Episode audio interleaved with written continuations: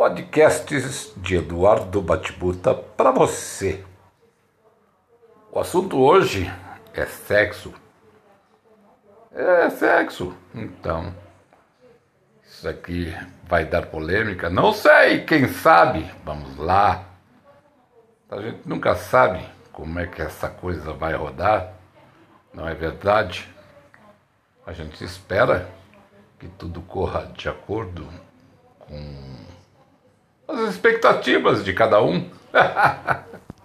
Mas a gente sabe que sexo sempre é um assunto polêmico.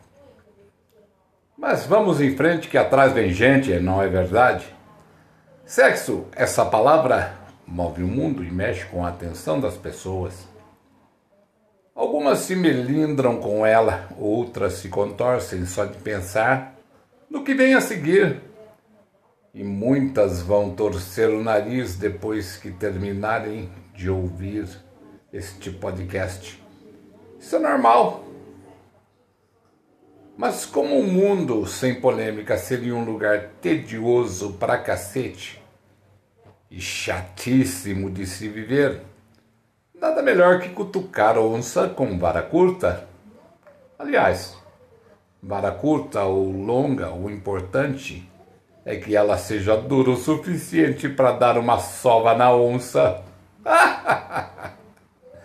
Me diz aí, com aquela sinceridade que lhe é peculiar, sem aquele egocentrismo que faz do seu umbigo o centro do universo, e acima de tudo deixando de lado aquela preocupação idiota de se achar o melhor partido do planeta e o gostosão ou a gostosona da internet, principalmente porque ninguém nos vê pelos lados dos defeitos, e sim das virtudes, afinal só temos virtudes aqui.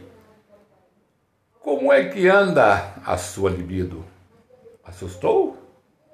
Não precisa nem ficar, ficar vermelho ou vermelha, que isso, meu amigo, minha amiga. Seu desempenho sexual está nos trinques? Você cumpre suas tarefas de acordo com o manual dos bom vivants? E tem as suas fantasias saciadas a cada três dias? Ah? Me diga aí. Me diga, me diga. É, três vezes no dia, né? Com a sua parceira, parceiro. Ah, quem me dera. Com certeza não. E você acha que eu diria outra coisa? Se levarmos em conta os estresses do trabalho, as contas a pagar, a casa para limpar, os filhos a educar, e o tempo de convivência com o seu ou sua parceira, isto é óbvio, lulante, diria para você que a coisa não anda tão a contento. Vamos começar de trás para frente pelo seu parceiro de mais de 20 anos. Imagine uma batalha travada no mesmo campo de batalha. Seguidamente, por esse tempo, você e seu inimigo de rally rola. O que acontecerá? Simples. Você conhecerá todos os truques e todas as armas do inimigo. Você conhecerá todos os seus golpes e estocadas você saberá a hora que ele se renderá e como ele fugirá daquela batalha e quando ele retornará para uma próxima. O tarado conhece a vítima e a vítima conhece o tarado. São vizinhos de cama. Depois coloque aí as crianças até os seus 15 anos porque depois disso elas já sabem o que são os sussurros do seu quarto, a falta de privacidade do casal, acaba limitando o sexo. É. Porque o sexo vai acabar virando só cama e não mais o sofá, a mesa, o chão, a estante, a TV. Principalmente porque as de LED não aguentam mais as brincadeiras acabam, os fetiches acabam, as propostas indecentes acabam e o tesão se esvai. E quando você tem problemas com contas, trabalho, limpeza de casa, escola das crianças, aí, meus amigos minhas amigas, acabou de sinalizar que a dor de cabeça vai começar cinco minutos antes de dormir e que o cansaço virá acompanhando a mesma. E quando você se livra de tudo isso, o que acontece? O que, que acontece? O que? O que? O que? O tempo já passou e você já não tem tanta intimidade com o espelho e começa a pensar no que ele estará pensando e a tendência é a quantidade e a qualidade do sexo irem ralo abaixo, definitivamente.